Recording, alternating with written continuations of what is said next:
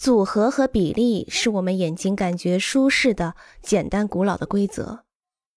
下面是有关组合比例的规则：一、用三个组合，而不是两个或四个来组合物体。两个物体可以呈现一种二分法，使可能中意或不中意的信息元素对立。二、柱子最好成对，而不是三个。用偶数个柱子产生奇数个空间。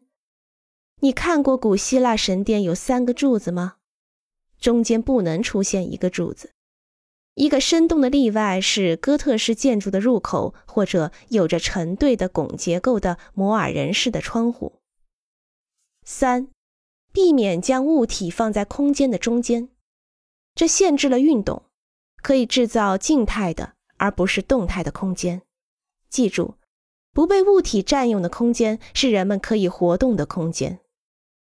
四，用第三个点或者中心来构成一条线或一个面的任意分割，这是用眼睛快速判断的一个好地方。它可能无趣或者有效。对于比例，你必须用眼睛决定并且调整什么看起来像是不可避免的位置。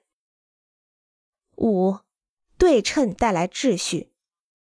对称可以强烈、武断，甚至不朽。它看起来是组合的一种简单易行的方式。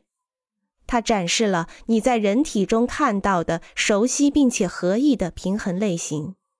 但是，对称的限制也可以在视觉和效用中被感受。如果不能有效使用的话，它可以使组合静止。并且无趣。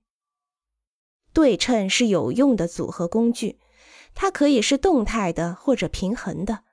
把重点放在设计的特别元素上，你的眼睛必须做出平衡。